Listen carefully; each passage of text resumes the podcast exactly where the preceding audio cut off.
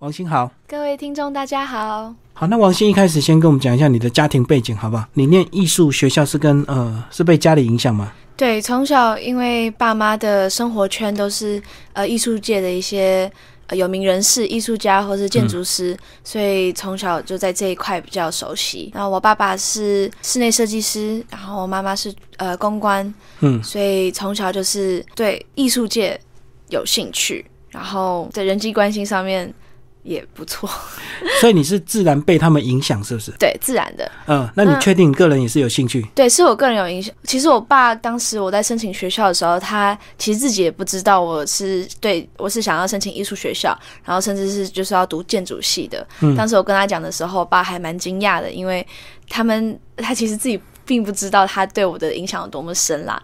嗯这些兴趣其实都是我自己培养出来的。所以呢，因为你高中念的是普通高中，所以那时候他还不知道你大学到底要念什么系，就对了。对对嗯，那你自己也没有跟他谈过，是后来申请学校他才发现。对，差不多。嗯，那那时候为什么会考虑美国，不是欧洲这样子？呃，因为我阿姨住在美国，然后嗯从小就是有在美国这样来来回回去拜访，所以对美国环境比较熟悉。想说，而且美国的呃求学环境也都很不错，所以觉得蛮适合的，所以才决定去选择去美国读书。嗯嗯，所以到美国至少还有阿姨可以照顾，就对了。对 那接下来就讲到说，在整个申请学校之前，到底要做多少的一个准备？因为我们嗯、呃很多人都是透过所谓的代办中心或者是留学中心，对不对？他很难。呃，一般人可能没有比较好的语言能力，或者是不知道怎么收集资料。那你自己到底全部都靠自己这样收集出来的吗？对，所以当初呃学校有一些 counselor 都会有帮忙，可是就是我知道很多人会想说申请国外大学要准备很多东西，会想要请代办来帮忙。其实有一些事情是可以自己做的，代办做的其实就是他们能给你带来的帮助，也就是帮你规划好这些东西怎么准备。嗯如果你自己能准备，觉得自己能准备的话，其实没有不需要到申请代办的帮助。那呃，你通常申请国外也不只是艺术大学，普通国外的大学的话，你就是最基本的就是需要呃高中的成绩，嗯。呃一些老师的推荐推荐信，嗯，还有 SAT、ACT 或是托福的成绩。嗯。对，那如果是有艺术大学的话，就是要准备作品集，作品集就是比成绩更重要的一一个元素，就是你要自己去准备。可是讲到作品，你过去不是念这个呃美术相关科系，那你作品到底是是后来补习在外面学的吗？对，所以我高三的时候，我们学校有提供的美术课程，那就是在那时候开始去准备。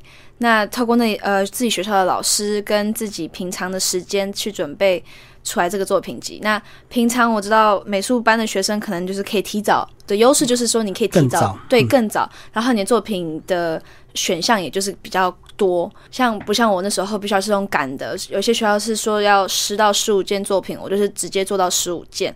或是二十件，然后再慢慢挑。美术班的话，你的作品量可能比较大，选择的作品也都比较多。对啊，而且他们这个比较受长时间的这个呃基本的素描啊、水彩的一个练习，所以他们的作品会感觉比较扎实，对不对？那你只有一年的这个美术课而已，哎，对，其实，嗯、我觉得就我的认知来说，美国的艺术大学呢，其实它并没有那么注重你最基础的这些嗯素描这些技巧，因为其实大学大一都是还会在教的，甚至如果你完全不会，嗯，就是没办法画那么好的话，你其实也都进这些学校是没有问题的。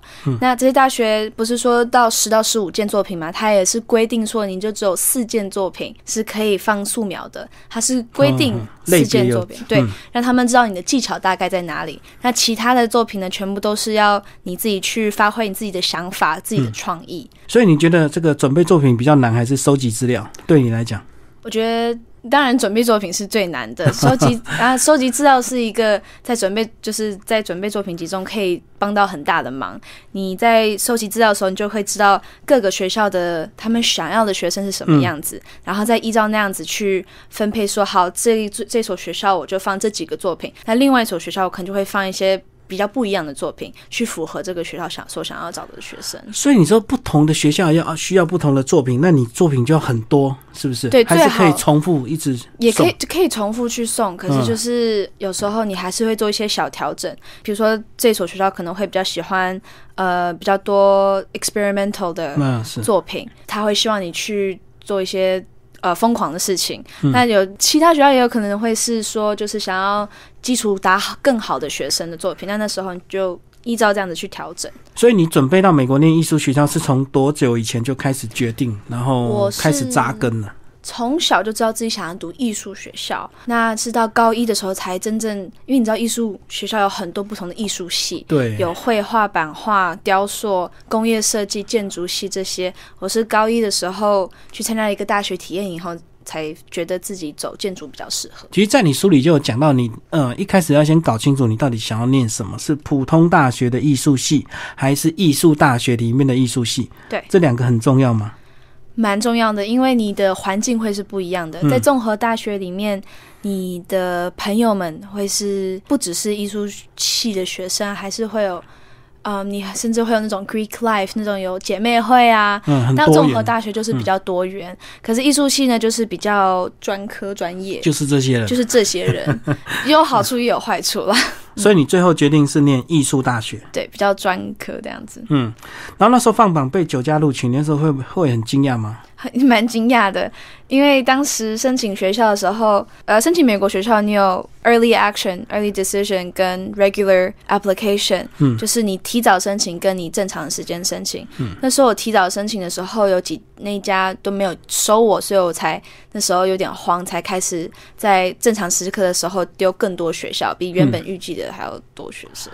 哦，所以你一开始先挑是比较有兴趣的，对结果没有录取。对，那后来只好这个广发对，这个，所以才开始全部乱，就是开始一直一直投一直投，嗯嗯然后结果最后才知道，原来自己白担心了，最后回来都有到。嗯，好，那后来这九间你到底怎么选择？因为选择越多，不就越越复杂吗？就就是你到底要念哪一间？对，当时我跟爸妈也都已经吵了蛮久的，就是说到底是要读哪一所。那时候有纳为考量，就是你这个学校的环境，有些是都市，有些是乡下那种 college town。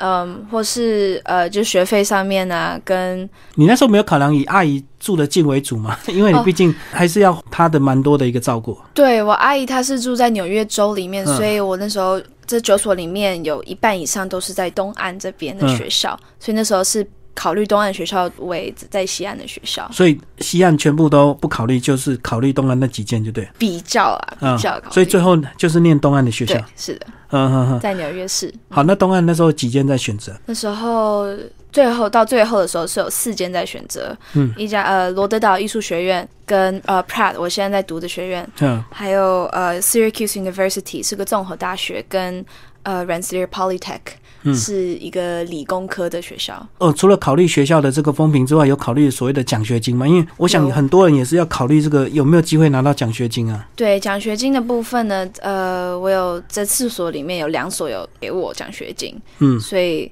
嗯，当时他们对奖学金就是纳纳为考量啦，就是一些还是蛮重要的？很重要，很重要。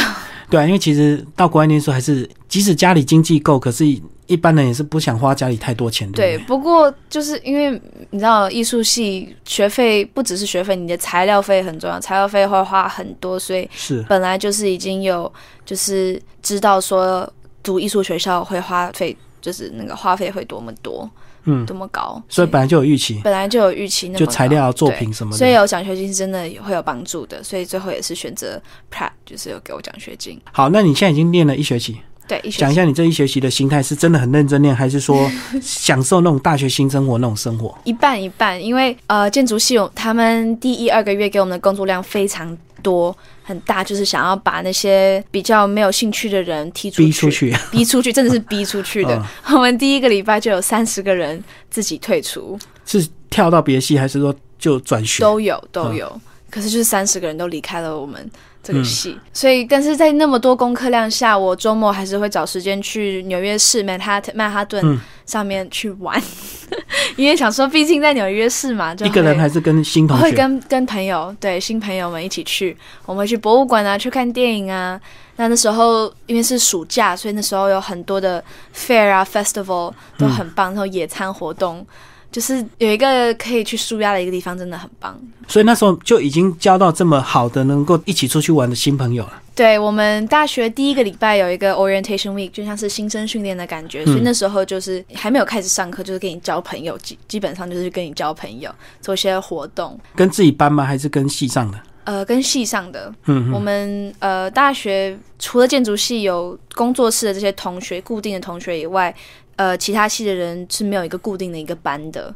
嗯所以就是大家到处自己那些活动也都是自己选择参加的。哦，所以你们最后上课也是跟着课程跑就对了。。对，跟着嗯，不是我们这个先有一个班级，然后几个同学这样子慢慢熟悉这样。嗯，那是只有建筑系，其他系都就是比较散。那半年这个读完之后，现在回来感想怎么样？感想是，嗯你你有觉得这个呃有机会去比较说这个选择对还是错吗？你说选这个学校还是？对这个学校跟其他你当初那几间在选的，我觉得在现在我现在读的这所 Pratt Institute 的好处就是在都市里面，嗯，通常这种大学呢都是在自己的 college town。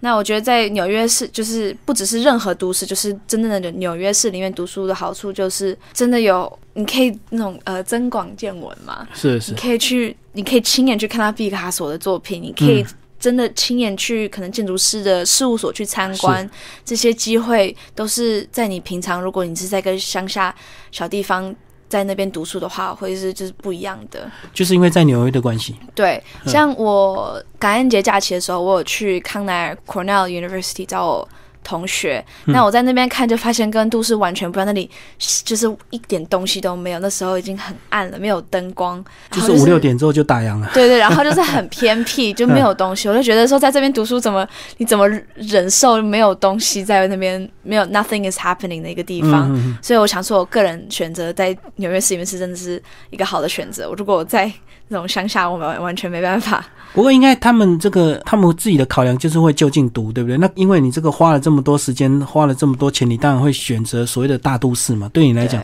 刺激比较大嘛。嗯，对。所以是不是在班上或者是在整个系上也会有很多这个呃外国留学生跟你一样这样？有很多我们学校很多国际学生，有台湾人、大陆人、土耳其人、印度人、韩国人都很多。然后你现在念的建筑系，你最后要走一样设计师的路吗？对，是我觉得在我们学校建筑系读的好处就是你在这边学东西很广。你毕业后，而且你毕业后不一定要当建筑师，是，你可以去做呃都市规划、工业设计，嗯甚至有些人在我知道，在我据我了解，我们的系里面有人出来当服装设计师都有。所以你打算是回来台湾，还是就在美国工作一段时间？嗯，要看看喽。嗯，反正时间还早，对对还有还有三年半的一个时间。嗯，那有没有可能再念硕士或博士？对，我会希望再读硕士，嗯而且如果能到常春藤学校读硕士的话，会是我的梦寐以求的一个目标。嗯，好，那除了你找对自己的科系之外，这个呃其他生活的体验，或者是像社团呢这方面，社团呃在艺术学校里面就比较少，所以就是给就是各位听众，如果是想要有社团活动，要综合大学。对综合大学 会比较多。那嗯综合大学也有姐妹会、兄弟会这些更多可以社交的这些活动，而且就是会比较有那种 school spirit，会有那种足球足球场的那种比赛啊，整个学校大家就是会欢呼，然后就是嗯很疯狂的很多造型。这样子。对对，就你刚刚讲到姐妹会、兄弟会，我们看到电影都很疯狂，他们还会整新生呢，是真的这样子吗是？真的。我听我其他同学在综合大学同学都是说，真的很疯狂。那呃，fun fact，我的这个 Pratt Institute 其实是全美国唯一一所学校是有姐兄弟会跟姐妹会的，所以嗯其实我们也有，我只是没有参加而已。毕竟这个文化习俗不一样，有时候这个参加是不是真的会很震撼？这个得到很大的一个震撼教育所。以通常大一你可能还是在适应一下，参加一些小社团就好，还不要就是加入真正的那种姐妹会、兄弟会。那讲一下，其实你在书里面内容也有讲到说，在选择学校之前，其实你还可以做一些事情，比如说可以参加大学的这个体验导览，或者是去试读这样子吗？对，那如果你还不清楚你想读什么系的话，你是对艺术学校有兴趣的话，我可以建议你们去参加 pre college 的 program。那时候就是我大高一就是去参加，才比较嗯确认自己要想要读建筑系。那这些大学体验营很多大学都有，不只是像 UC Berkeley 也都有，嗯不只是艺术学校。那还有，我也建议大家去参加更多就是鼓励自己小孩去参加那种美术展、艺术展，去找一些可以 inspire you 的东西，嗯启发你的创造力的东西。可是你刚刚讲这些，是不是要在更早之前就准备或体验？因为等你到了这个毕业的暑假就来不及了嘛。对这些体验的部分，我会建议在国中到高二的时候，嗯高二就是可能对，因为差不多高二就要开始准备了，所以在国中到高二前，就是你可以做这些准备。就是我们熟悉那种游学团，就对不，对对不对？嗯有游学团，或是如果你觉得没有那个经费的话，我知道台湾有些免费的大学展可以去博览会对博览会那些去，就直接跟那些学校的 counselor 来问。可是这个他们一定会讲的花言巧语啊，对不对？对，所他们一定会以就是派出口才很好的跟你谈，可是你到时候看到现况又不一定是现现在这个样子。对，所以如果你有机会可以真的到现，就是这个大学的现场环境去的话，我知道这些大学都有 college tour，每一天都有的，你只要报一个，然后去参加。去看那个学校环境也都是有帮助的，嗯，呃，或是你也可以上网查部落格，相信很多学长这些学校学长姐都会就是有评语，嗯嗯。我觉得在这上面，呃，我的书里面有写一些网站，你们可以去看的。再来讲你这个呃那半年的一个生活，呃，你有去找一些台湾的社团吗？有我们学校蛮多台湾人的，那我第一个朋友圈，第一个有的朋友圈也都是就是大家一群台湾人一起聊天，说自己的申申请过程啊，嗯嗯，然后对这里的期望盼望是什么。那在那边能交到台湾的朋友真的是很棒，就是很有家乡味。可是有些人企图心很强，他绝对不认识台湾人，因为免得他又讲国语？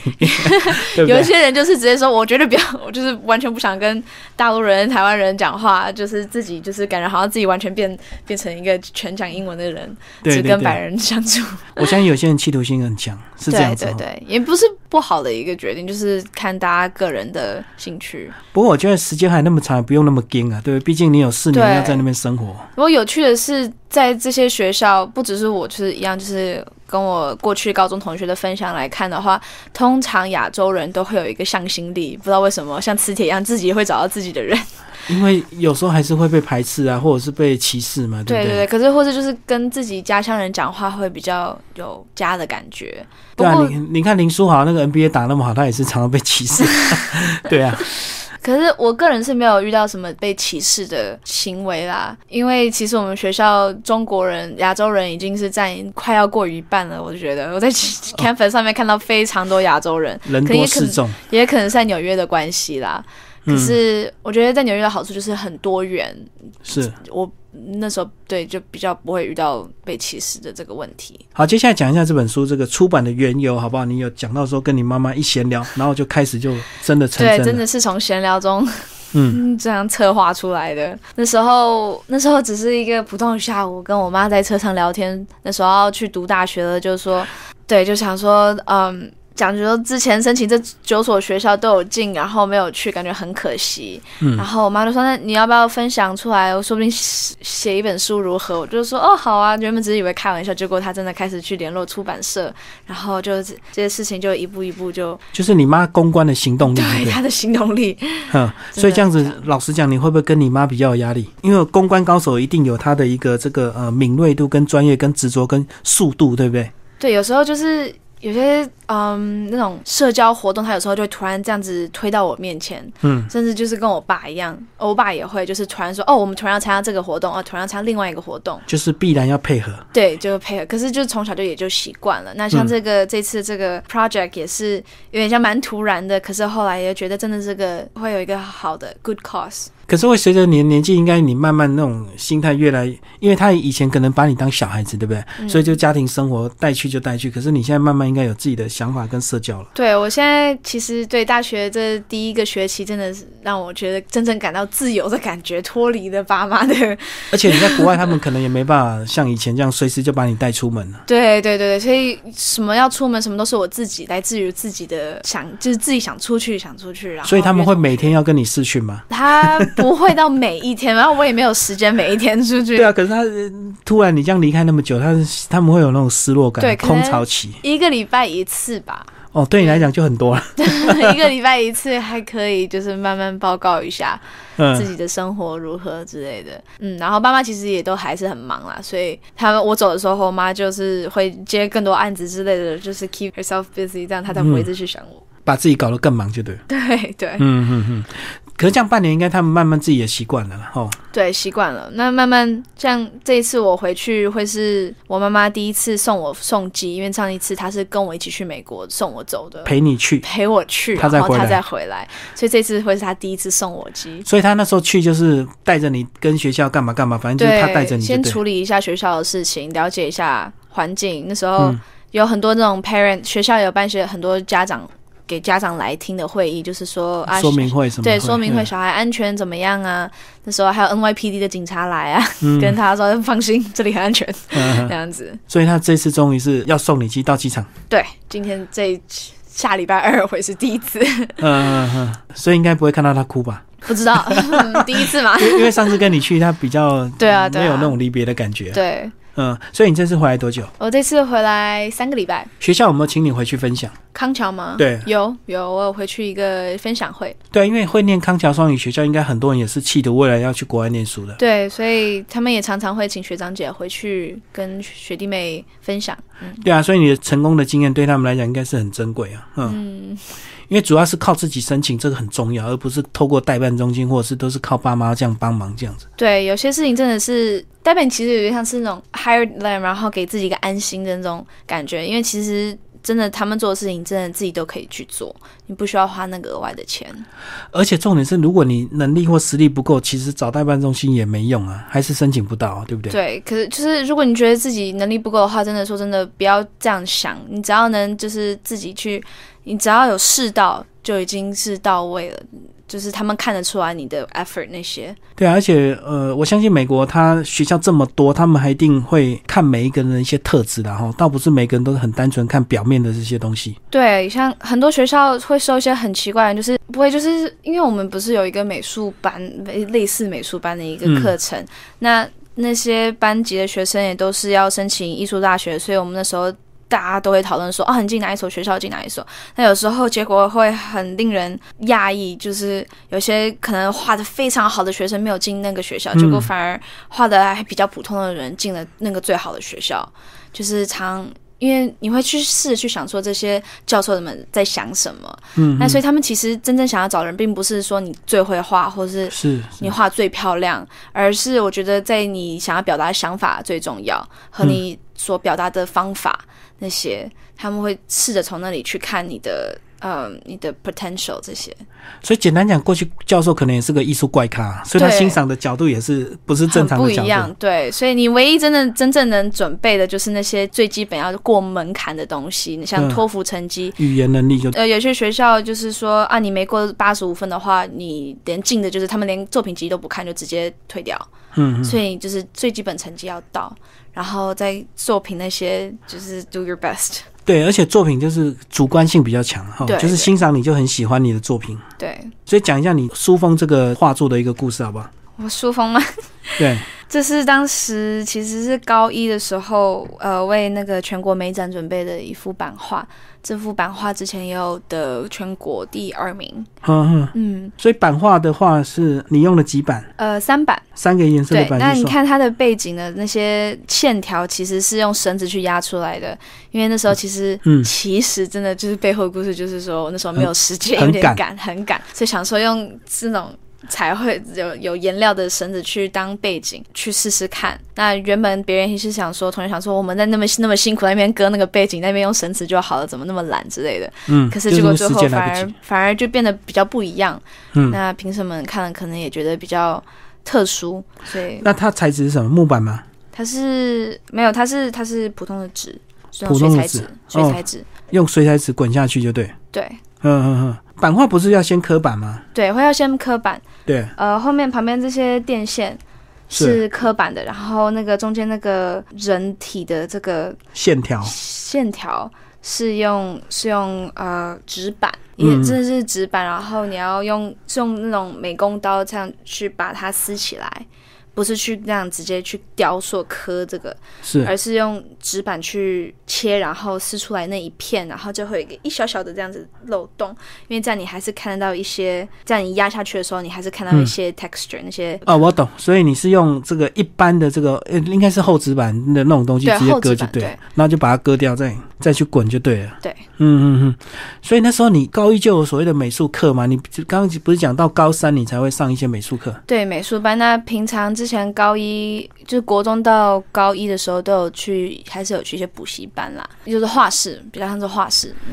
就是比较自由的那种画室，就对。对，所以那些基础那些概念都是在画室去接触到的。嗯，对，还是会先去自己，当然不可能就是完全一片白纸，然后高三才开始，所以你这件作品那时候得到全国美展第二名，对，你应该蛮压抑的吧？很压抑的时候，蛮压抑的，因为原本这是那时候其实我第一次参加，所以能得到这个奖项是真的对自己很大的肯定啊。对啊，而且这个高中生应该蛮多这个科班的啊，对，所以你跟他们一起比啊。对，所以那时候也真的能得到这个奖项，真的在我未来那时候高中的生活，就是有给到很大，就是自信心有上升啦。而且对你的这个呃简历也蛮加分的。对对。嗯，后来这个申请学校这个都是蛮重要，的资料，对这个有写不对？在对写在履历上啊。嗯，听众们的一些建议，也就是国中到高中的时候，参加越多社团活动越好，比赛啊、科展这些，写在以后大学履历上面都蛮都很漂亮的。就是越活泼越好，千万不要只有功课很好。对，也不要真的不要只要功课，他们也很看重嗯 extracurricular activity 课外活动这些，好呃，做志工活动这些都有。最后帮我们总结一下，呃，你从这个自己申请到出书到这半年，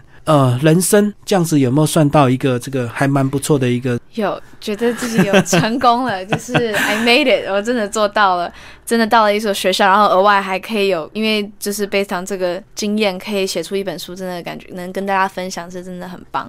下一步怎么打算？就是先念毕业再说。，念到毕业，然后希望未来可以说啊，如何呃生存 在在艺术大学里面生存下去之类的，不是在这个美国市场生存，也都可以，都可以。我希望未来可以就是做这更多这种工具书，帮助同学跟家长去了解说国外艺术大学是怎么样。